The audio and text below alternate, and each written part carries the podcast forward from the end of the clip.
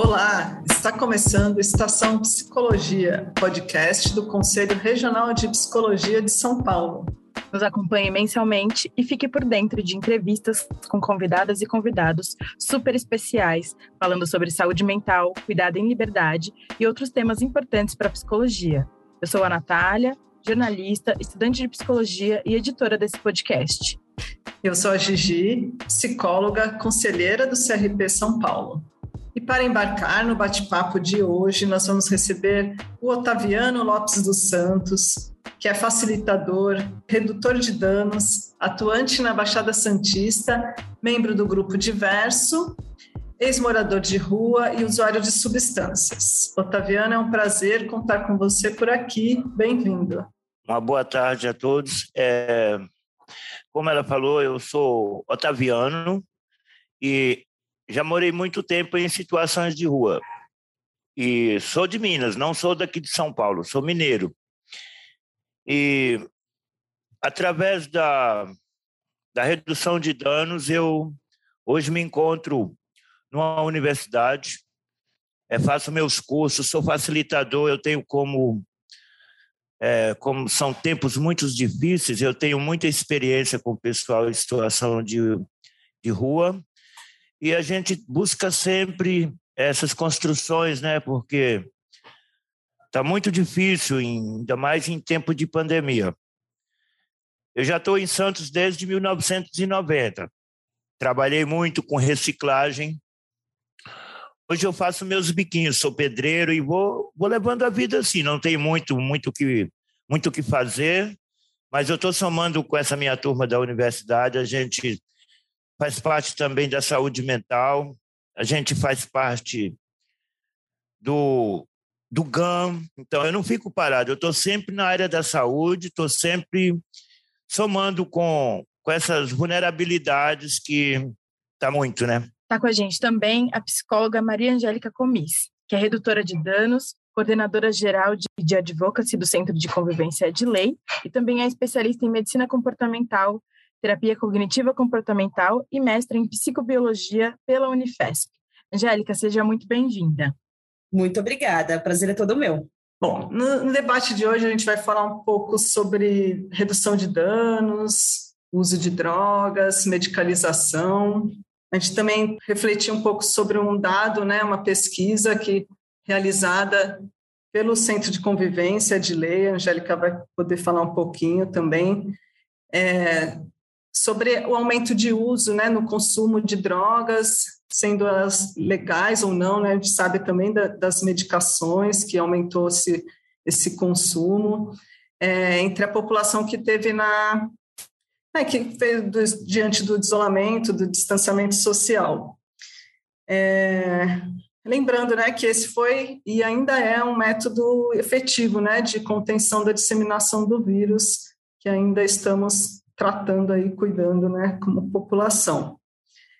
E, então, pensando né, nesse cenário que eu comentei e também né, é, na perspectiva de vocês, o que, que vocês é, gostariam né, de falar sobre o que, que é a redução de danos, porque também né, a gente ouve de alguns setores conservadores, né, que não, que não sabem exatamente, né, ou que propositalmente, né, trazem né, uma, uma visão errada né, sobre a redução de danos sobre ser uma apologia às drogas. Queria que vocês comentassem um pouquinho relacionando com esse contexto atual brasileiro. Bom, é, acho que vocês citaram um pouco né, a pesquisa que a gente fez pelo Centro de Convivência de Lei. Foi uma pesquisa é, online, então já vale a gente dizer que a gente não conseguiu acessar todo mundo que a gente gostaria, né? Porque a gente sabe da dificuldade de acesso aqui no nosso país sobre as pessoas mais vulneráveis em acessar a internet, mas é, foi uma pesquisa feita pela Ana Cristina Maluf, que é uma colaboradora do Adley, que está fazendo doutorado na Unicamp, na área de toxicologia, e, e foi uma pesquisa também é, baseada num estudo colombiano num survey colombiano, então nós pedimos autorização para o pessoal da Ação Técnica Social, que é uma organização não governamental da, de Bogotá, e a gente adaptou e traduziu esse, esse questionário, né? É, e adaptou para o português. E foi muito interessante porque a gente teve mais de 4 mil respostas nesse, nesse survey. É, e aí, o que a gente identificou? Né, as, os principais achados foi que houve um aumento do consumo de álcool significativo durante a pandemia. Ah, e vale ressaltar também que a gente, é, a coleta de dados foi em maio de 2020, tá? Durante o mês de maio de 2020. Então, teve esse, esse aumento. Em relação às substâncias ilícitas, né, por exemplo, cocaína, é, não, teve, não teve muita diferença. Então, também não teve muito aumento nem diminuição do uso de cocaína. Tabaco, algumas pessoas ali é, trouxeram o dado de que tinham diminuído, eu acho que também por conta do medo né, da, da Covid, ser relacionada a pulmão, tabaco e tal. É, houve também um aumento do consumo de maconha. É, não teve muita é, informação né, e, e, significativa sobre o consumo de cocaína fumada, do crack, justamente porque grande parcela da população que faz uso do crack né, não teve acesso a, a responder o questionário. É, mas também a gente identificou o consumo é, elevado de medicamentos é, controlados. Né? Então, essa, essa pesquisa ela foi, foi coletada, os dados foram coletados num curto espaço de tempo, mas é, a gente con consegue fazer algumas associações a partir dessas informações. Por exemplo, é, o álcool, por ser uma substância que é depressora do sistema nervoso central, né, muito usado ali para diminuir a ansiedade, né? E da mesma maneira, muitos medicamentos ali, principalmente os benzodiazepínicos ali, que também são depressões do sistema nervoso central, sendo usados para, mesmo sem prescrição, né? Sendo usados para o controle da ansiedade. Um ponto também é, interessante e que eu acho que a gente pode olhar é, são os indutores do sono, né? A família Z, né? Zolpidem, é, essa galera que está sendo bastante prescrita e também é, também está sendo muito utilizada sem prescrição. Né? A gente é, já sabe que os bens diazepínicos eles podem até causar dependência, né? E esses uh, indutores do sono, a gente não, não, a gente sempre considerou mais seguro né? Pelo menos a classe médica sempre considerou mais seguro. No entanto, existem relatos de pessoas dependentes desses medicamentos e que tomam doses é, elevadíssimas, né? E o que pode colocar a pessoa muito mais em risco, porque são medicamentos que é, tanto em risco físico de quedas quanto de vexatória, né? Porque às vezes a pessoa toma é, ao invés de tomar na cama antes de dormir, ela toma e vai fazer outras coisas, e aí manda milhões de mensagens em grupos, e, né, enfim, pode, pode passar vergonha também por conta disso, né? É, mas o que vale, o que vale muita gente pensar é assim, o quanto que a gente tem um acesso fácil também, relativamente fácil às substâncias, é, e como o, a própria propaganda, né, é, do álcool nos mercados aumentou. Né? E é muito maluco a gente olhar o quanto que, é, tudo bem, o álcool é uma substância lícita, só que é um grande problema de saúde pública no nosso país. E aí, quando a gente pensa na redução de danos, né? Acho que eu, eu vou tentar dar uma, emendar um pouco isso é, nesse comentário. Quando a gente pensa na redução de, de danos, a gente está pensando numa lógica de cuidado que é, é pautada na realidade.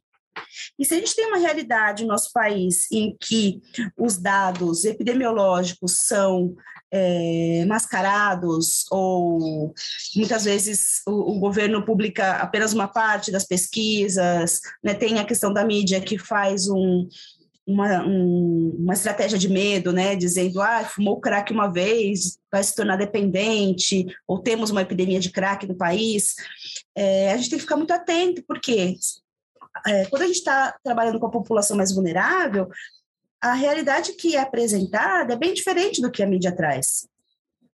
E isso faz com que a redução de danos é, seja aquela, aquela estratégia de maior aproximação com as populações mais vulneráveis. E toda essa discussão né, sobre o uso de substâncias lícitas ou, ou ilícitas é, traz uma reflexão muito é, relacionada à moralidade. Né? E, e, muitas vezes a redução de danos ela é, ela é demonizada justamente por isso.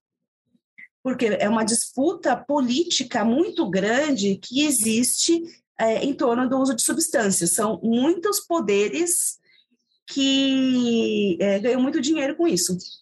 Então, o que, que acaba acontecendo? Ah, é, é muito fácil para alguns políticos dizerem que a redução de danos faz apologia ao uso de drogas. Mas é muito pelo contrário, a redução de danos ela faz apologia à verdade e à realidade. Então, baseada na, na realidade, na demanda dos usuários e das usuárias, é que a gente vai traçar estratégias que sejam menos danosas. E, para além disso, né, existe uma disseminação de que a redução de danos é contra a abstinência, e eu acho muito importante a gente frisar aqui que não. Né? É, a redução de danos ela, ela pode ser um caminho para as pessoas que escolhem ficar abstinentes. Eu acho que isso é muito importante da gente é, disseminar essa informação, porque o contrário também está sendo fortemente disseminado. Eu gosto muito de falar sobre isso e ajudar as pessoas nesse ponto, conversando, é, tendo a, aquela escuta com que às vezes eu gosto mais de escutar eles falarem para mim como que está a situação, o que está passando. A gente presencia muitas coisas as quais a gente não admite, que não né, sabe que é errado. E eu faço o possível para mostrar. Eu levo, eu tiro as pessoas das ruas e pessoas que eu sei que querem querem falar, que tem as coisas para falar, eu tiro eles das ruas e convido sempre, oh, vamos lá para a universidade com a gente participar de um curso, apresento, porque quando uma pessoa vê que você está dando valor nela, mesmo ela sendo usuário de substâncias, acho que ele vê que está sendo reconhecido, né? De, das ruas para uma universidade, com aquela equipe maravilhosa que então, isso é, o, é uma coisa que a gente, a gente vê, porque eu faz quatro anos que eu, que eu participo da, da Universidade Federal, quatro anos, mais de quatro. Aí veio a pandemia, ficou mais complicado. Mas mesmo assim a gente não parou, a gente deu continuidade. Não temos aqueles seminários com duas mil pessoas, né? Porque não pode mas acho que logo, logo a gente vai voltar a ter, onde a gente vai encontrar o Brasil todo junto ali, falando das dificuldades, das construções, das desconstruções. E eu acho, eu, é um prazer imenso, assim, quando eu, quando eu, alguém fala assim, vem com a gente, vamos, vamos ali falar um pouco do, da redução de danos, vamos falar um pouco de você, porque eu acho que quando eu estou falando de mim, eu estou trazendo também as outras pessoas. Eu não estou falando de mim, eu estou falando da, das dificuldades em geral, o que eu passei, o que eu às vezes ainda passo, que a gente ainda é muito discriminado nas ruas. Às vezes você chega num, num, num estabelecimento público onde tem bastante pessoas engravatados, às vezes ele não olha você com com aquela com, com, aquele com aquele fascínio, sabe? Eles olham em você com maneiras de deboches, é, a gente é discriminado, os estigmas e preconceitos, é, estereótipos, cada hora tem um, sempre a pessoa está colocando, querendo colocar a gente para baixo. Né? Não são todos, mas a gente ainda vive muito com isso. E para mim é, é muito bom. Eu tenho, eu tenho, eu tenho problemas com drogas e álcool, porque eu, eu faço parte da saúde mental e eu tenho os cuidados, até, até dentro da minha casa eu tenho esses, esses problemas, sabe? Porque, digamos que eu tenho pessoas na minha casa que têm uso compulsivo, eu tenho que estar tá aprendendo a lidar com isso. A redução de danos me ensinou a lidar com isso, sabe? É muito, é muito gratificante quando você obtém êxito. Se você está naquele. O, a sua meta é, é atingir aquele patamar e você consegue. Eu, eu, eu, eu faço isso com o maior prazer. E não, não, não é muito fácil, eu vou te falar, é difícil que o, a droga, o álcool, quando a gente vai falar de droga, a gente tem que levar o álcool em primeiro lugar, sabe? Porque é, o, é por aí que começam tudo. E a gente lidando com isso, assim, em, em primeira mão, porque eu bebia muito quando eu morava nas ruas, gente. Eu, eu dormia com a minha garrafinha do lado, eu bebia para dormir e acordava para beber. Eu tive esses problemas, sim. E graças a essa turma da universidade, o consultório na rua, que foram me resgatando de pouco a pouco, é, eles chegavam, me levavam para tomar uma vacina, até que enfim me colocaram nos médicos, eu lá na rua. Mas eles acreditaram em mim foi onde que eu vi que eu, que eu tinha um meu, o meu valor, né? Aí a minha autoestima foi subindo. Cada dia eu me sentia mais mais pessoa, mais humano, porque ele se preocupava comigo, não era com as drogas, né? Ele se preocupava, não, eles, eles não, não queria saber se eu estava fumando uma maconha, um crack, ou eles queriam saber se eu estava bem, o que estava acontecendo comigo eu ali nas ruas. Eu fiz a minha recuperação assim do nada, não que eu me recuperei por completo, mas depois daquela época que eu saí das ruas, ah, eu nunca mais voltei para as ruas, sabe? Que eu convivi com pessoas que vai para uma clínica, ele fica numa clínica terapêutica seis meses, um ano, quando ele volta da clínica, ele volta pior, sabe? Eu não, eu, eu, eu não fui assim, eu, eu fiz o meu tratamento médico, tive que ficar assim uns dias, ah, uns dias internado, mas não era uma clínica que era roça e reza, era uma clínica médica onde cuidou da minha saúde. Aí eu pensei, por que, que eu vou sair daqui todo recuperado, gordo, bonitão, forte, e vou voltar para a mesmice, né? Eu bebo sim, eu bebo, faço uso de substâncias, mas eu me sinto bem, eu me sinto capaz de dizer que estou vivo, sabe?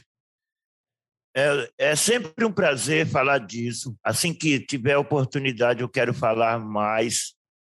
E assim que precisarem de mim, podem contar que eu tenho uma equipe muito maravilhosa. Nós somos. A gente tem um, esse carinho muito especial pelas pessoas.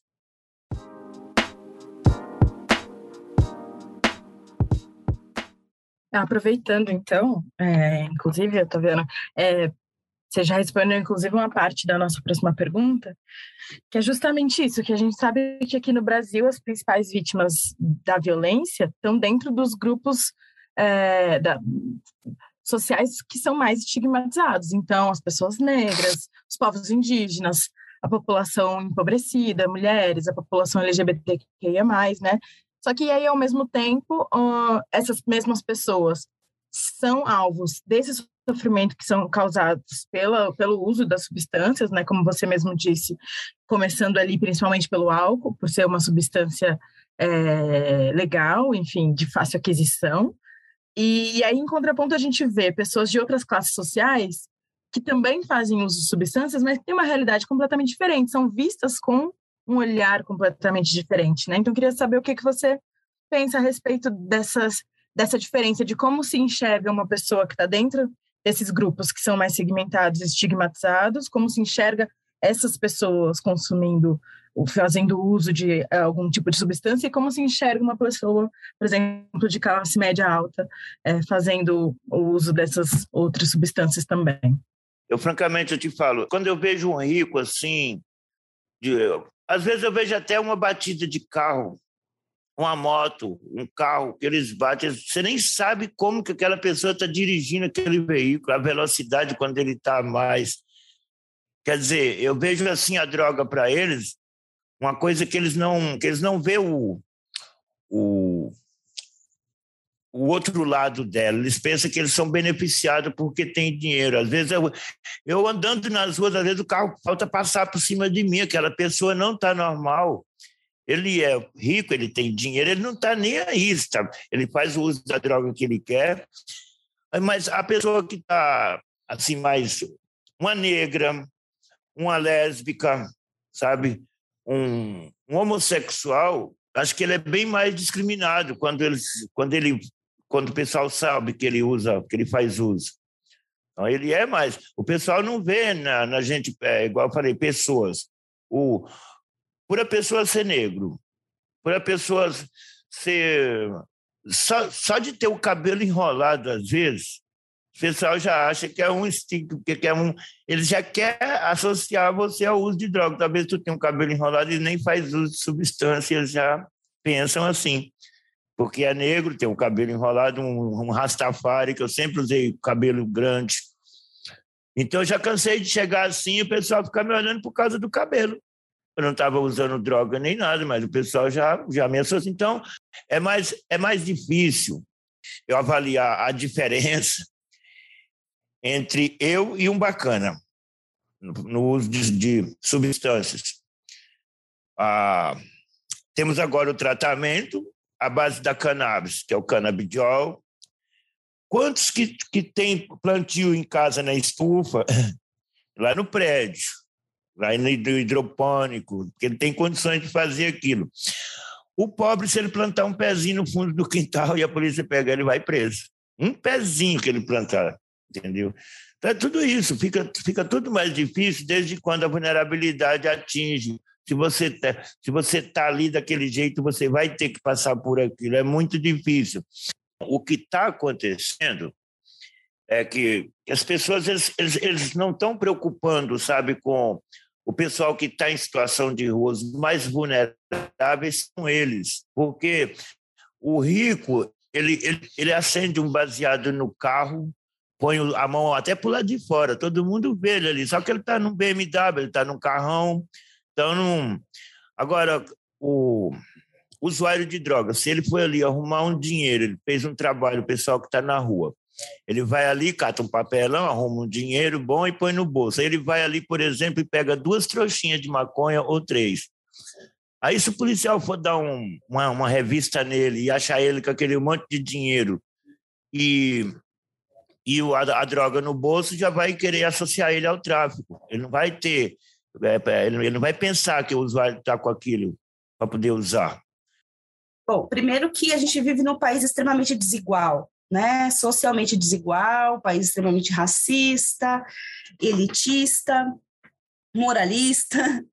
É, então, a gente tem, tem lidado, bom, e aí falando um pouco né, da experiência do Centro de Convivência de Lei, é, desde o começo dos anos 2000, a gente trabalha justamente com a população mais vulnerabilizada, que é essa população pobre, preta, periférica, é, LGBTI que é mulheres, é, porque a gente entende que é, todo esse, esse processo, né, é, essa sociedade capitalista que a gente vivencia, tem um apelo pelo consumismo né? Então, é, muitas vezes você não é mais o que você é, você é o que você tem.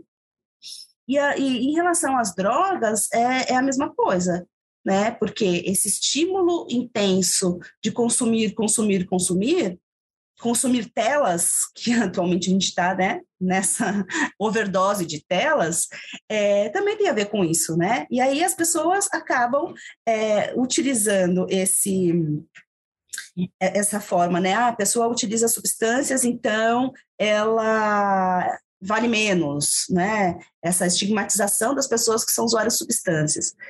É, é, muito maluco a gente ver isso, porque mesmo com as lícitas, quer dizer, com as lícitas menos, por exemplo, o álcool, né? O álcool, existe toda uma glamorização, né? Ah, porque estamos aqui no home office tomando vinho, né? E por que, que a pessoa ali em situação de rua não pode brindar com corote? né? E é óbvio que se ela tivesse acesso a, a, uma substância com maior qualidade, talvez ela fosse brindar também com vinho. Né? Então, essa, essa desigualdade, ela faz com que as pessoas não tenham acesso até mesmo às drogas de qualidade. Por exemplo, na pandemia, na nossa pesquisa, a gente identificou que as pessoas é, diminuíram o consumo das, das substâncias sintéticas. né, MDMA, LSD, e talvez a gente ache, é, e são substâncias mais caras também, né? É, talvez uma, uma hipótese que a gente possa levantar é, bom, como o tráfico é, da Europa para o Brasil ficou mais difícil durante a pandemia, isso pode ter diminuído a oferta das substâncias no Brasil. Por outro lado, a gente também pode levantar a hipótese de que é, as pessoas acabaram optando por outras substâncias, por quê? Porque o álcool estava mais fácil de, de, acessar, ou porque é, as pessoas acabam, acabam não, não querendo encontrar, estava né, num período de isolamento social, então, de não encontrar o traficante para comprar. Então, tem muitas nuances que influenciam. Agora, é, e quem está na rua? Né, a pessoa continua exposta, muitas vezes sem informação sobre a própria pandemia. Né? A gente teve que fazer uma ação é, na região central de São Paulo de explicar o que estava acontecendo, porque o, o comércio, no começo da pandemia, o comércio fechou e as pessoas não sabiam o que estava acontecendo. Né? Então, a gente fez uma ação de colagem de, de materiais sobre prevenção a Covid nos muros, nos postes, para tentar explicar para as pessoas o que estava acontecendo, porque elas têm tanta desvantagem de acesso que não tinha essa informação. E aí, quando a gente fala das pessoas mais é, afetadas pela política de drogas, pelo proibicionismo, é, é, são justamente as minorias. Né? E que se a gente se juntar, não vai ser mais minoria. Né? Se, a gente, se a gente juntar, por exemplo, é, a gente sabe que a gente tem alguns projetos que são específicos para a população LGBTQIA+. E por quê?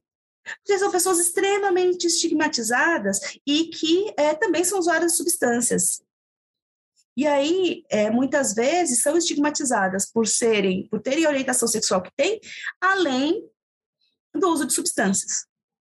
Então, está falando de um, um, uma estigmatização é, muito pautada tanto na classe social, quanto na raça, quanto é, na se a pessoa tem moradia ou não, né? na moralidade também. Né? A gente não pensa na reparação que a gente pretende fazer com a população mais vulnerável, que é a população mais presa, que é a população é, que sofre mais violência policial. Qual é a reparação que o Estado ou que a nossa própria sociedade vai fazer em relação a essas pessoas?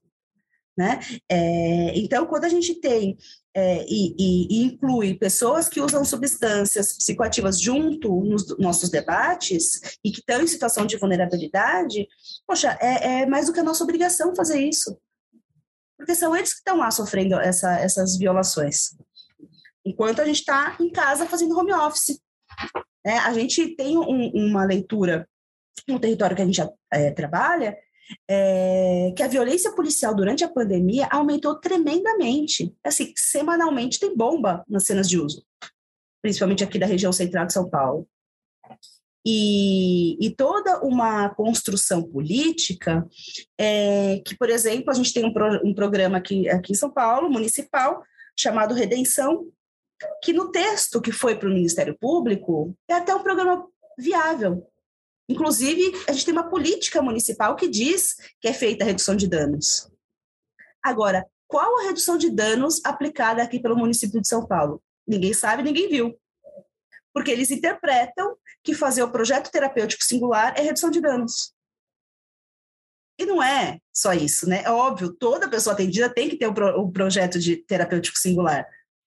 Agora, é, dar acesso à água para as pessoas que estão em situação de rua é uma baita estratégia de redução de danos. Quem que faz? A sociedade civil, porque o poder público não faz, mas está escrito no programa que faz redução de danos. É, então, é, é, a redução de danos que a gente, que a gente vislumbra e a perspectiva que a gente atua é a partir da demanda das pessoas construir estratégias para diminuir os riscos relacionados à relação dela com a substância. Mas vai além disso. Né?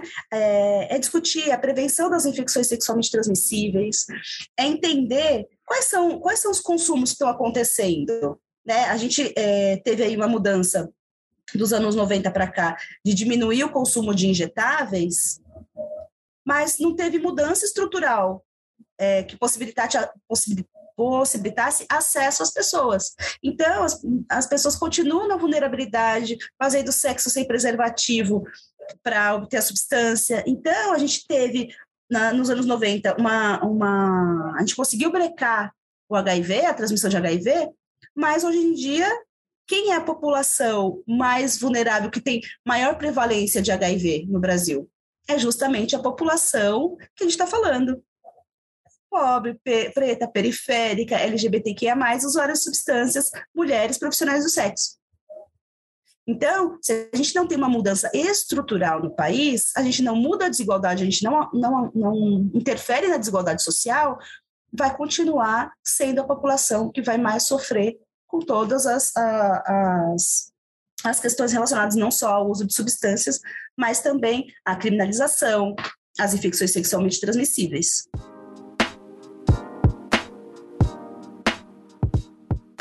Bom, é, a Angélica trouxe bastante informações sobre o, o impacto do proibicionismo né, em relação às diferenças, né, ao, ao prejuízo que que, que, o próprio proibicionismo traz muitas vezes, ou, né, na minha opinião, sempre maior do que o próprio uso da, das substâncias. A gente sabe também que o proibicionismo, é, como a Angélica apontou, né, traz uma dificuldade de acesso a drogas de melhor qualidade, sendo elas né, lícitas ou ilícitas, é, trazem informações é, deturpadas, né, é, né, cheia de, de, informações, de dados errados mesmo, é, muitas vezes intencionalmente, né, para confundir as pessoas, para é, que elas continuem consumindo ou continuem né, excluídas né, da sociedade mesmo, né, do, do próprio cuidado, ou se culpabilizando né, é, individualmente, né, o que traz uma acaba sendo distante do que a gente defende, né, como uma estratégia, inclusive de defesa de direitos humanos, né, de acesso à saúde, à, à assistência. E também eu é, queria que vocês pudessem falar um pouquinho do impacto, assim, o que, que vocês acham do impacto do proibicionismo sobre, em, em relação às pesquisas, né, porque né, tanto quem faz pesquisa ou quem utiliza de serviços públicos sabe que o proibicionismo, né, eu também, né, eu sou redutora de danos, né, atuo nessa área. E, e sei que, como o proibicionismo ele afeta e, atra, e atrapalha, atrasa as pesquisas em relação ao uso terapêutico de substâncias, né, é, inclusive assim até como uma forma de, de uma alternativa ou complementar de medica medicações, então a gente sabe de uso de psicodélicos, uso da maconha, dados comprovados em várias pesquisas, vários países já atuando e a gente aqui com muito atraso né, nessas pesquisas, porque por causa do proibicionismo, né? Queria que vocês pudessem comentar um pouquinho o que, que vocês entendem, o que, que vocês já perceberam, assim, o quanto que isso atrapalha, né, na, na, na própria redução de danos e na, no cuidado com as pessoas. Bom, eu acho que quando a gente fala do proibicionismo, a gente vivencia, sim, uma epidemia de proibicionismo. né? Eu acho que a epidemia que a gente vivencia no Brasil é de proibicionismo é, e moralismo. Mas, é, pensando na lógica né, do, do proibicionismo, ele dificulta esse acesso. Por exemplo, se a gente tivesse é, a possibilidade de fazer análise das substâncias consumidas no nosso país, quantos óbitos a gente não teria evitado? Porque muitas vezes é, a pessoa é, usa alguma substância que tem algum adulterante, porque sempre tem adulterante, porque ter substâncias adulteradas é fruto do proibicionismo, é, as pessoas passam mal, às vezes, por conta do adulterante, não especificamente por conta da substância em si. É, que já é um pouquinho diferente é, dos medicamentos controlados, né? Existe uma, uma, um controle de qualidade desses medicamentos é, que muitas vezes as pessoas acabam utilizando um medicamento porque, ah, pelo menos é um medicamento eu sei que tem dentro, né? Mas sem pensar aí nas consequências também. Mas nesse sentido do, do, do proibicionismo ser, ser um, um, algo que afeta mesmo até a, a atuação da redução dos redutores de danos, é, vai desde o aumento ali da violência policial. Então, a gente está fazendo um trabalho de redução de danos numa cena de uso aberta, e aí você leva geral, sacode da polícia, porque a polícia vai te questionar por que, que você está distribuindo piteiras para usuários de crack. E aí eles muitas vezes interpretam que a redução de danos está fazendo uma apologia. Né? Então, olha que maluco, né? É, nos anos, começo dos anos 2000, 2005, por exemplo, que o Ministério da Saúde financiou a distribuição de cachimbos para usuários de, de crack, enquanto a gente distribuía o cachimbo, a Guarda Civil Metropolitana ia quebrando, recolhendo e quebrando os cachimbos. Então, olha o dinheiro público sendo jogado fora por conta de uma visão moralista baseada no proibicionismo. Né? Hoje, a gente tem uma situação de militantes que atuam com redução de danos é, sendo criminalizados por distribuírem insumos. E aí, é, a gente, enquanto organização da sociedade civil, a gente tem uma, um, um fomento do próprio município de São Paulo para fazer redução de danos e os próprios agentes públicos nos questionam do que a gente está fazendo. Então, assim, o proibicionismo ele afeta as atividades da redução de danos de uma maneira muito importante. É, e para além disso, né, é, as pessoas que usam substâncias, elas ficam com mais medo de poder falar sobre seus usos. E isso impacta na, no, no protagonismo das pessoas que usam drogas, porque são elas que têm que estar é, à frente dessa, dessas discussões. E, para além disso, a, as pesquisas, né, é, que poderia, a gente poderia estar muito mais avançados nas pesquisas dos usos é, terapêuticos de, de, maconha, de MDMA para estresse pós-traumático, de LSD, ou mesmo de outros psicodélicos como ayahuasca, é, cogumelos, para várias questões, né? Porém, para obter a substância para fazer pesquisa, é basicamente um parto, né?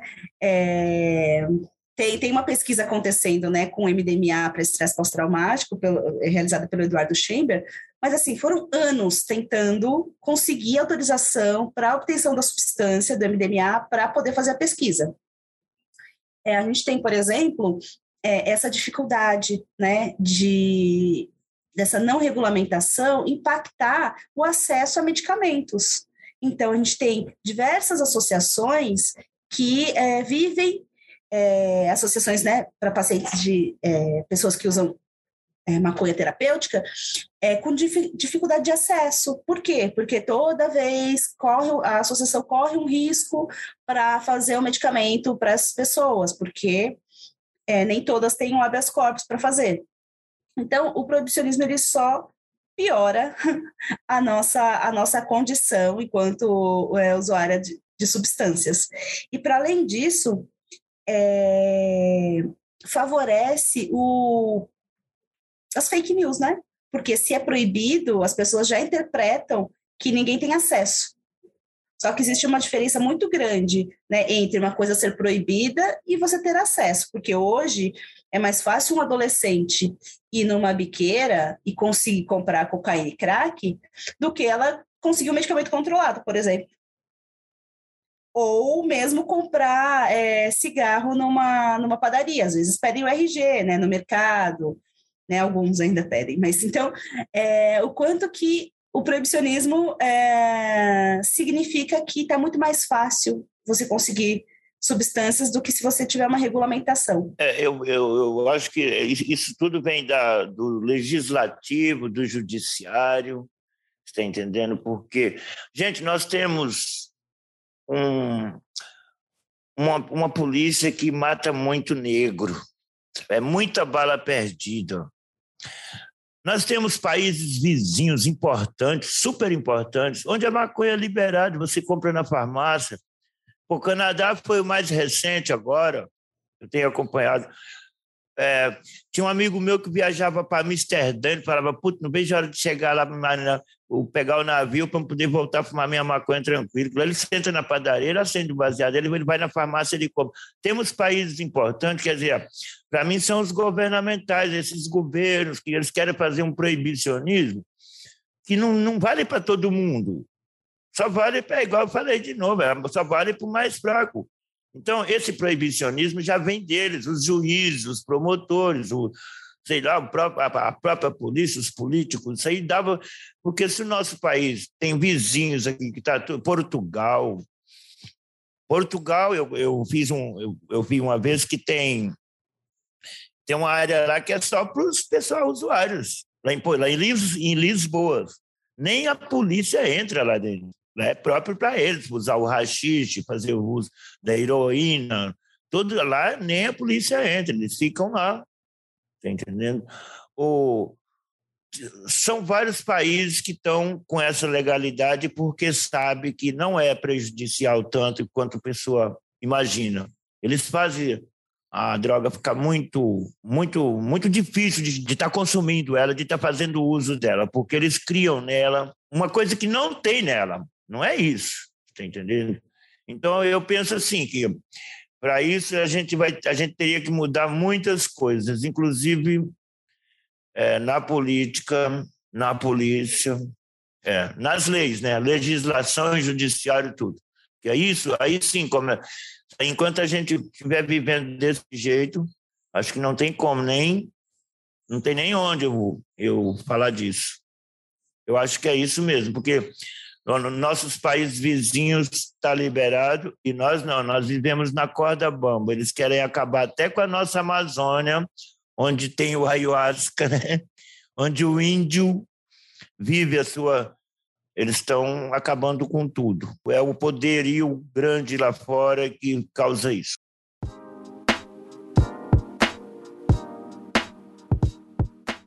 A gente sabe que de modo geral a sociedade ela vive um, uma crescente assim, né, na questão da medicalização em todas as esferas da vida. E aí, é, junto com isso, uma um, uma crescente também de patologização do comportamento, né? É, que aí muitas vezes tem como consequência esse processo da medicalização e a responsabilização das pessoas, das famílias, é, pelo, pelo aquilo que está sendo diagnosticado.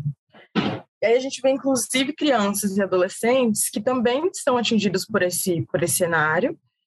E, e aí surge uma dúvida que é como que a gente pode desatrelar o comportamento humano da patologização, né? Como identificar que uma coisa é uma coisa e a outra coisa é outra coisa e, e ela vai desembarcar em caminhos diferentes, né?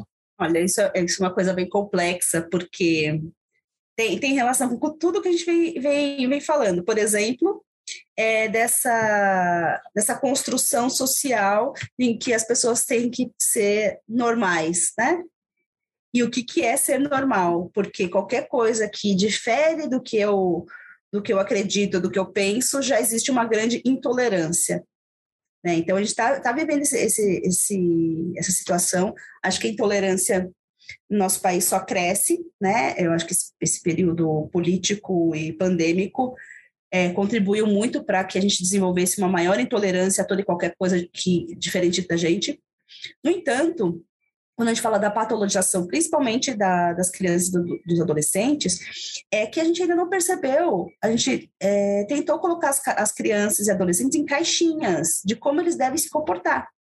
E aí, quando você coloca, quer colocar numa caixinha e a pessoa não encaixa, naquela caixinha que a gente idealizou que seria o melhor possível, baseado em, em questões é, morais e questões é, construídas socialmente, você fica, fica muito mais fácil você dar diagnóstico à torta direita por a criança ser criança. Né? Criança, ainda bem que corre, que grita, que faz bagunça. Ainda bem que as crianças ainda fazem isso. Só que a gente tem uma construção social de que as crianças vão ficar aquelas quadradinhas que ficam na frente do tablet ou do celular. E isso também pode estar afetando o comportamento das crianças, que aí, quando não estão na frente disso, não sabem nem como agir. E aí, o que, que a sociedade já faz? Já, patolo, é, já, já cria uma patologia para que a gente possa medicalizar as pessoas, as crianças, adolescentes e, e, e adultos, para que eles ajam conforme as caixinhas pré-determinadas. É muito maluco a gente pensar nisso, porque é, as políticas públicas elas têm que se adaptar às pessoas e não as pessoas se adaptarem às políticas públicas. E se você começa a patologizar todo e qualquer comportamento, você é, você vai acabar excluindo muito mais pessoas do, do, da sociedade do que incluindo. Né? Então, e, e, a gente tem uma, uma construção também que é aquela necessidade do externo, né? Então, é, às vezes, é, sei lá, chegou, chegou sexta-feira. Aí o que, que a gente diz? Ah, sextou, sextou, então vamos tomar uma para relaxar. Quando tem uma criança vendo isso, o que, que ela acaba entendendo? Que, opa, então, tal dia da semana, eu tenho que tomar algo externo para relaxar. Por que então que a gente não ensina as pessoas a aprenderem a relaxar sem precisar de algo externo o tempo todo? A gente tem inúmeras práticas integrativas e, e, e que podem ajudar nisso. Se a gente tivesse práticas integrativas é, na educação infantil, as crianças aprenderiam muito mais a lidar com as adversidades da vida do que só imitar o comportamento dos adultos que já estão tudo estragados. é, estão estragados no sentido de, de é, já terem alguns comportamentos ali que não para lidar com as adversidades que não são os mais adequados. Então, é, essa essa necessidade de diferenciar o que é um comportamento, o que é uma patologia, é fundamental porque você não, tem é, como é, manter, né, é, sob medicamentos. A nossa sociedade está tomando medicamento para acordar e para dormir. Né? Então, as pessoas trazem, né, ah, e o home office me deixou muito mais desatenta, então eu vou tomar um, uma Ritalina, um Venvance. E aí as pessoas não, não conseguiram entender ainda que o que a gente está construindo enquanto sociedade é patológico. Isso é patológico. Dessa produção incessante, dessa necessidade de estar 24 horas disponível para o trabalho, de não viver e só viver para o trabalho, isso é patologizante. E a gente não consegue entender, a gente consegue, a, a gente tenta fazer esforços sobre humanos, e aí com aditivos, que muitas vezes tem a ver com a medicalização, com aditivos para sobreviver. E, e isso é, pode ser uma viagem minha, tá? Mas assim, é, enquanto isso, classes mais elevadas, classes sociais mais elevadas, com mais grana, estão é, vivendo. Trabalham também, né? Mas estão vivendo. Enquanto nós estamos sobrevivendo, né? Nesse incessante de pagar boletos, de, de viver nessa correria, e se você consegue é, não viver na correria, você se sente culpado, porque, nossa, mas como eu não estou correndo como todo mundo? Né? Como eu não estou sofrendo de burnout ainda? Né? Nossa, eu sou privilegiada, não estou com burn... não estou com burnout. E não é isso, é que a, a nossa construção está sendo tornar os, os, seres humanos todos pato... com alguma patologia porque os nossos comportamentos muitas vezes estão inadequados. E aí a gente vai é, observar o comportamento da criança ser criança, e aí a gente vai patologizar a criança. Não faz sentido. Ah, porque ele não está sentado é, certinho na cadeira e assistindo a aula. É muito chato ter aula online, gente. Como é que já é difícil prender a atenção de uma criança é, presencial, quiçá online um monte de coisa em torno dela, com a família fazendo almoço, com o cachorro do lado. É impossível. E aí você vai querer colocar a criança no quadradinho. Né? Então, precisamos aprender o que é comportamento infantil e adolescente, antes de qualquer coisa, para depois ficar criando é, subterfúgios para querer que as crianças fiquem em quadradinhos.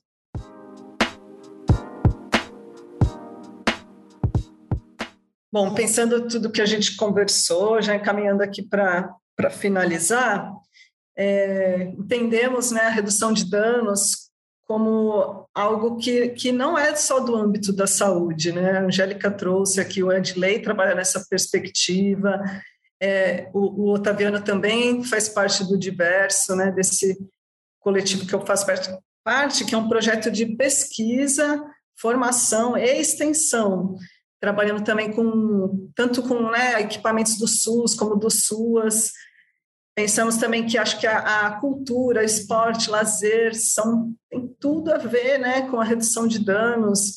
É, quando a gente fala de prevenção ao uso de né, prejudicial, abusivo de, de, drogas, tem tudo a ver com acesso, né, adolescentes, porque, né, como trabalhar redução de danos com adolescentes tem tudo a ver com isso, com uma perspectiva muito mais ampla do que saúde, ficar falando do é, o que, que, causa tal droga né, no organismo, né? Muitas vezes isso não faz sentido é, olhando ao, em volta, a gente não vê esses impactos, né? Ou vai ver tão longe que já não tem mais essa relação.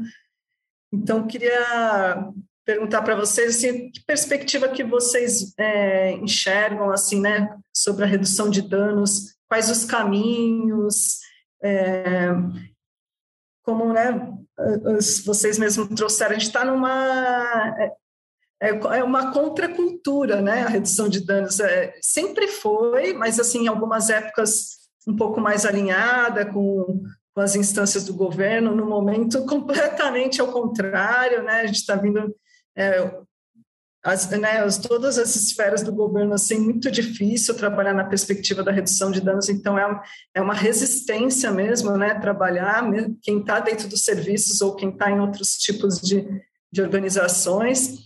Então, é, o que, que vocês gostariam de falar, assim, quais são os caminhos, o que, que vocês veem, assim, como uma forma de, de continuar trabalhando, de continuar resistindo, continuar conseguindo respirar, né, redução de danos, no meio de tudo isso que está acontecendo. Viu, Gigi, é o que eu falo a, a todos, quer dizer, é, Santos, é, é, por exemplo, estou falando daqui, que é a cidade onde eu fico, é, é muita casa sem gente e muita gente sem casa. Não tem, não, você está entendendo? Tem muitas casas, tem, gente, eu conheço prédios aqui que está caindo aos pedaços, está escado cair em cima dos outros. Por que, que eu, eu acho que teria sim que valorizar, mas fazer coisas assim para eles trabalharem, para eles terem alguma ocupação para fazer. Você vai passar por uma psicóloga, você vai passar por um médico, você quer ir para um dentista, vai ter um dentista para te atender, para cuidar de você. Monta uma, umas oficinas, gente, uma marcenaria, aquelas é, panificadoras de para formar, para formar, sabe, para ser um confeiteiro. Tem que conversar com essas pessoas, não é só igual eu falei, não é só oferecer um, um prato de sopa ali e está tá, tá fazendo isso para a pessoa. Não, você tem que dar mais, dar mais, dar mais chance para ele ser alguém. Enquanto, enquanto não dá para fazer isso. É esse pessoal que tem que fazer a parte política, tem que ajudar. Não é só levar a pessoa, igual você falou da nossa vila criativa. A gente está tá providenciando tudo que é para ter aquele atendimento. Vai ter um assistente social, vai ter um entretenimento, vai ter a gente vai produzir isso, vai ter uma horta comunitária que é para servir. Mas isso, por exemplo, até uma horta comunitária, você pode pegar duas, três pessoas, quatro lá da rua e está ali. Que falta para. É, é, é, é, ter apoio, sabe? Apoio que eu falo não é só uma cama com um prato de sopa para ele, é onde ele vai.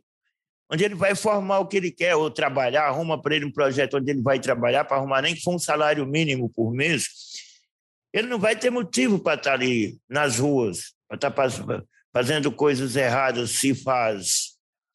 Tem que ter esse apoio que eu falo, da parte mais alta, porque tem que, que, que pode ajudar, sabe? Acho que a pessoa precisa mais ter aquele autoestima alto para levantar o autoestima, ele tem que estar fazendo alguma coisa, tem que estar se sentindo útil. E a gente tem que mostrar para as pessoas que elas são importantes. É isso que eu falo. Tem que ter como ajudar as pessoas, como? Não é dar só um prato de comida e um colchão.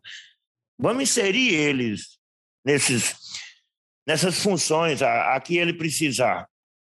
Eu, eu creio que para parar com isso é só assim. Porque a droga sempre existiu, a droga sempre vai existir. Cada dia vai chegar uma mais diferente que a outra. Vai chegar um K2, um K10, sei lá, um Vai, vai ter, vai ter de, de vários, vários tipos. Eu mesmo não, nem chego a conhecer o que é isso, mas eu ouço falar muito de vários, vários tipos, né? E, então é difícil, porque isso nunca vai acabar. As pessoas não vão parar de estar usando, talvez podem até fazer uso muito compulsivo se ele não tem nada que fazer. O jeito de estar salvando é isso que eu estou falando, dando mais valor nas pessoas. Eu queria concluir meus estudos ainda, afinal de contas, eu sou novinho, só tenho 56 anos. Dá tempo. Entendeu? Mas a universidade que fez isso comigo, quer dizer, o meu autoestima subiu por causa dessa turma. Eu, eu senti que eu sou gente. E antes eu pensava que eu não era gente, eu não tinha esse autoestima alto. Então, eu penso assim, para dar mais valor nas pessoas, é acolher elas. De uma certa maneira, tem que acolher dando trabalho e, e dando eles qualidade de vida. É, é, fundamental que a gente consiga falar de redução de danos é, e do cuidado em liberdade é, de uma maneira bastante ampla para a sociedade civil, para a sociedade como um todo. E isso vai favorecer muito a possibilidade da gente construir o que é redução de danos e construir redes que sejam realmente intersetoriais e que consigam construir com os usuários diferentes estratégias. É, por exemplo, a gente vê centros de convivência é, ligados à saúde mental que não discutem redução de danos, que não discutem o uso de substâncias entre seus, seus conviventes.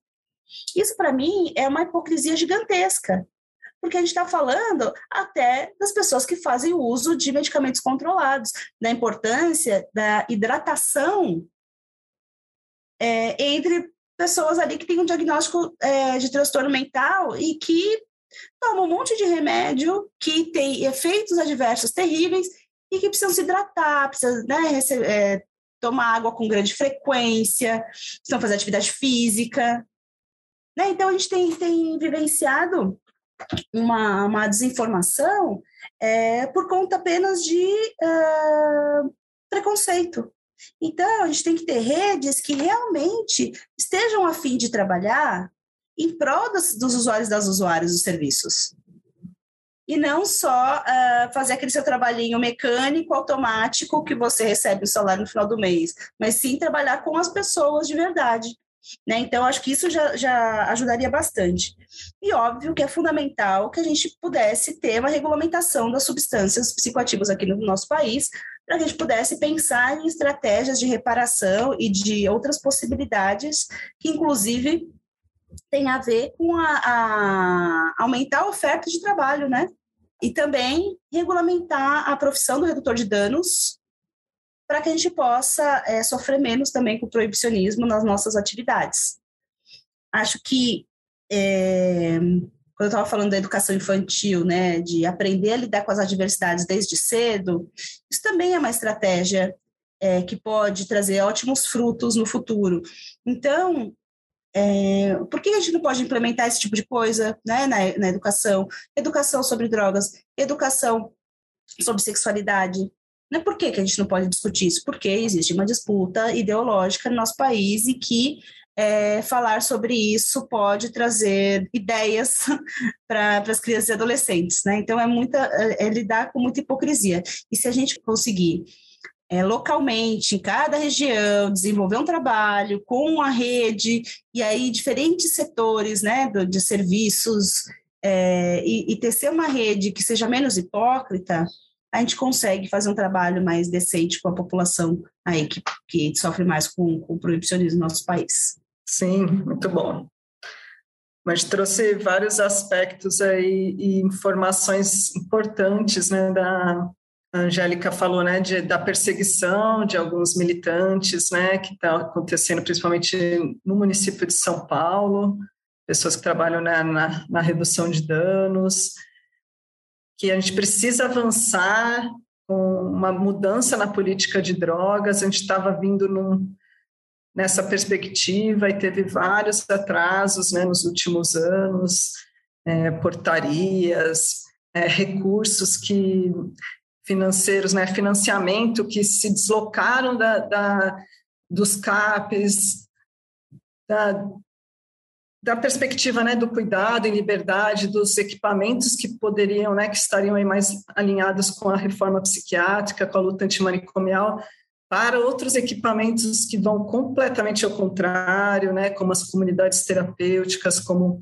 os hospitais psiquiátricos, leitos hospitalares, e, e a gente traz, né, vê como o proibicionismo assim traz essa, essas informações, como né, eu comentei no começo, né, de, de querer que passe como uma apologia ao uso de drogas, né, e a gente usa completa, a gente usa o contrário, que é uma apologia ao cuidado, né, a gente usa essa expressão para trazer a redução de danos como uma apologia ao cuidado e sempre alinhada a uma perspectiva de, dos direitos humanos, que não tem como pensar né, sem contextualizar que existem estratégias né, de redução de danos né, que, que são para todos, que servem, que a gente olha para a substância ali, né, mas sempre em relação com a pessoa, mas que podem servir para todos, como a gente falou, acesso à água, né, óbvio.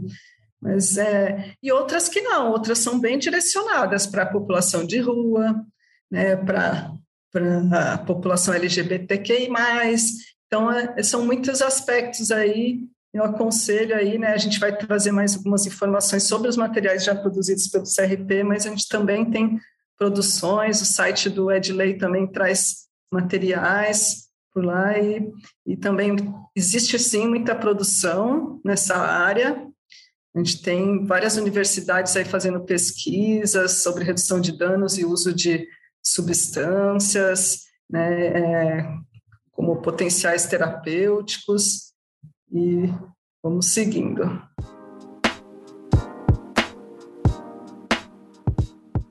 E agora chegou a hora do quadro Psicologia no Dia a Dia. Com a gente hoje está a Gilmara Silvia van der Velde, que é psicóloga conselheira e membro da Comissão de Orientação e Fiscalização do CRP São Paulo. Bem-vinda, Gilmara. Olá, Obrigada aí pelo convite, em nome da Comissão de Orientação e Fiscalização do Conselho Regional de Psicologia de São Paulo. Muito bem, hoje a gente está falando de um tema super importante, polêmico, né, também, aqui na Estação Psicologia. Eu queria falar um pouco sobre a atuação profissional então, Gilmara, queria saber assim, qual que é o papel da psicóloga, do psicólogo que atua com práticas de redução de danos? Essa é uma pergunta bastante frequente, né, para nossas orientações. Então, em, ah, enquanto conselheira e membro da COF, eu poderia dizer, né, aos nossos colegas, né, psicólogas e psicólogos, uh, que o seu papel, né, é fundamental Uh, na redução de danos e medicalização, pois se está em contato direto com quem precisa dessas informações, quem precisa de ajuda e também de tratamento. Embora caiba né, a gente ressaltar que nem todas as pessoas que fazem uso de álcool e outras drogas necessitem de tratamento. Mas, de qualquer forma, é muito importante que o acolhimento e o cuidado são para essas pessoas que fazem o uso mais problemático de drogas e que, em decorrência, né, vamos dizer, deste uso, apresentem sofrimento psicológico, risco social ou sanitário a si mesmo ou a outras pessoas. Portanto, o nosso profissional psi, que trabalha com redução de danos, uh, ele faz a escuta e dialoga com o usuário. E importante, até como já foi dito na estação, né, sem recorrer a julgamentos morais. Porque a psicologia considera o usuário como um sujeito de direitos e não como criminoso. E também né, uh, tira desse papel também de culpado. Maravilhoso. Então, seguindo esse, esse pensamento, né? Então, queria saber qual que é a orientação da COF para as psicólogas uh, que atuam em instituições de privação de liberdade, com oferta de tratamentos para usuárias e usuários que fazem uso problemático de álcool e outras drogas. Uh, a Comissão de Orientação e Fiscalização né, do CRP São Paulo uh, possui uma série de dados porque realiza visitas e fiscalizações das comunidades terapêuticas. E, portanto, essa nossa orientação é com base nesses dados e pesquisas de realidade do que temos encontrado né, no nosso estado.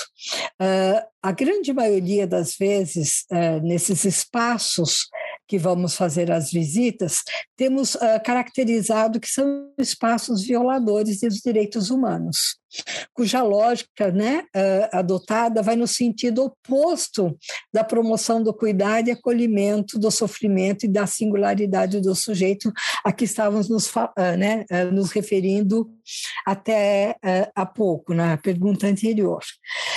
mas o discurso de promoção, né, de tratamento, uh, nem sempre bate com esse cenário. Como eu disse, o cenário tem se mostrado favorável à violação dos direitos e práticas de violência e silenciamento né, as pessoas uh, que já estão vulnerabilizadas pelo uso de álcool e drogas, e disso tudo decorrente dos danos históricos, né, sociais, políticos, por parte do Estado e da sociedade de uma forma geral, né? Então já são discriminados, né, de um um conjunto de circunstâncias. Nesses locais né, de tratamento para usuários né, problemáticos de álcool e drogas, nós temos encontrado também contenção física, numa boa parte deles, isolamento desses usuários e restrição à liberdade dos mesmos, que em muitos casos, inclusive, é obrigado a participar de atividades né, de cunho religioso durante o período de internação e até com punições caso isso não ocorra. Uh, ainda muitos casos de internações involuntárias e muitas vezes sem a notificação, que é obrigatória, ao Ministério Público. Verificamos também nesses espaços uh, contenção, uh, podemos dizer assim, medicamentosa, que uh, acabam ocorrendo, mas sem avaliação e prescrição médica, né? Porque existe sim contenção medicamentosa em certas circunstâncias e cuidados, mas não é isso que temos encontrado, né? São situações, portanto, que ferem o disposto na Lei 10.216 de 2001, a Lei da Reforma Psiquiátrica Brasileira, no que diz respeito, portanto, às práticas manicomiais e de segregação. Então, além disso, né, então vejam como a gente precisa orientar os psicólogos, né, que vão atuar nessas comunidades terapêuticas, né, que essas práticas de violência são bastante comuns, que podem ser caracterizadas muitas vezes também como tortura, bem como a privação de liberdade, exclusão do convívio social, a laborterapia, que se caracteriza nesses espaços mais como um trabalho forçado e não como né, ferramenta de, de ajuda, de tratamento, encontra-se a negação do direito à privacidade e uma comunicação com o mundo externo também uh, com, uh, dessas instituições. Né? Portanto, os usuários também não têm uh, como fazer né, a sua comunicação com familiares e outros entes das suas relações. Né? Também se encontram nessas práticas de violência punições, contenção física, além da medicamentosa, já citado, além da imposição religiosa.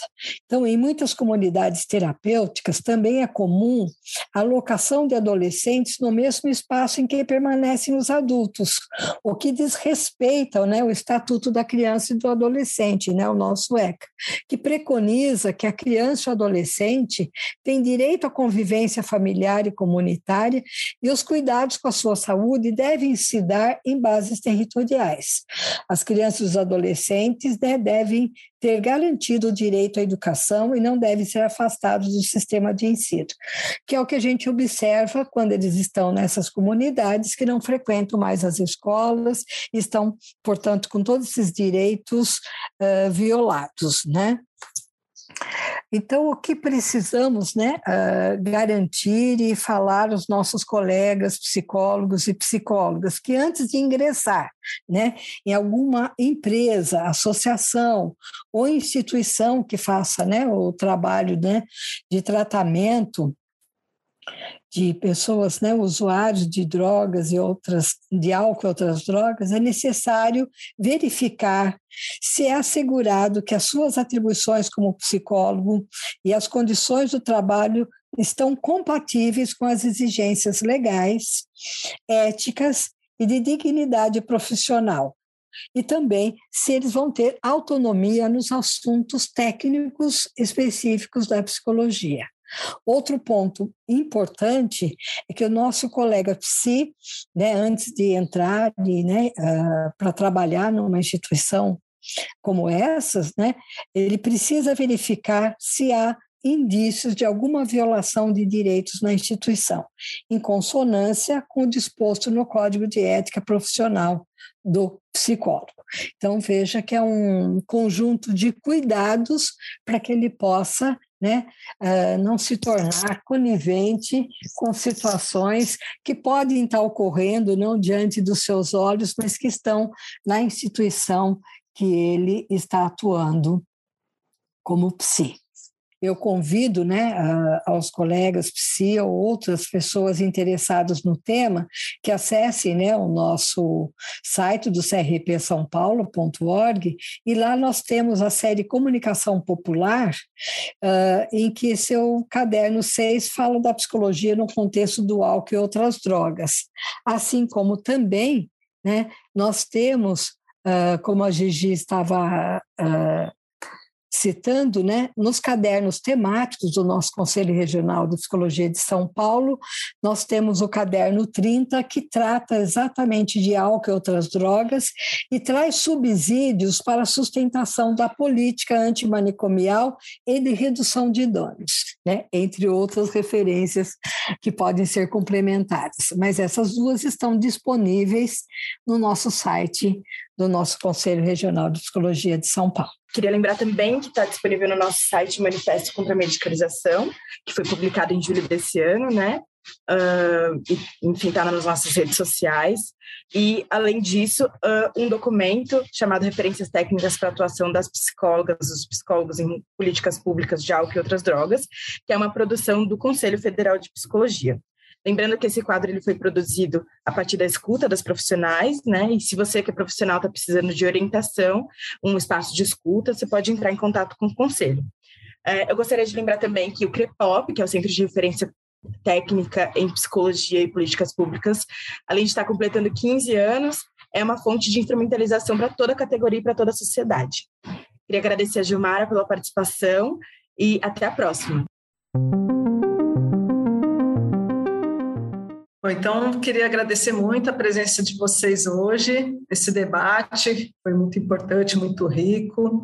Sempre importante né, a gente criar essas, esses espaços para as discussões, não só para a categoria, mas para toda a sociedade. Opa, eu que agradeço. Estarei sempre à disposição, gente.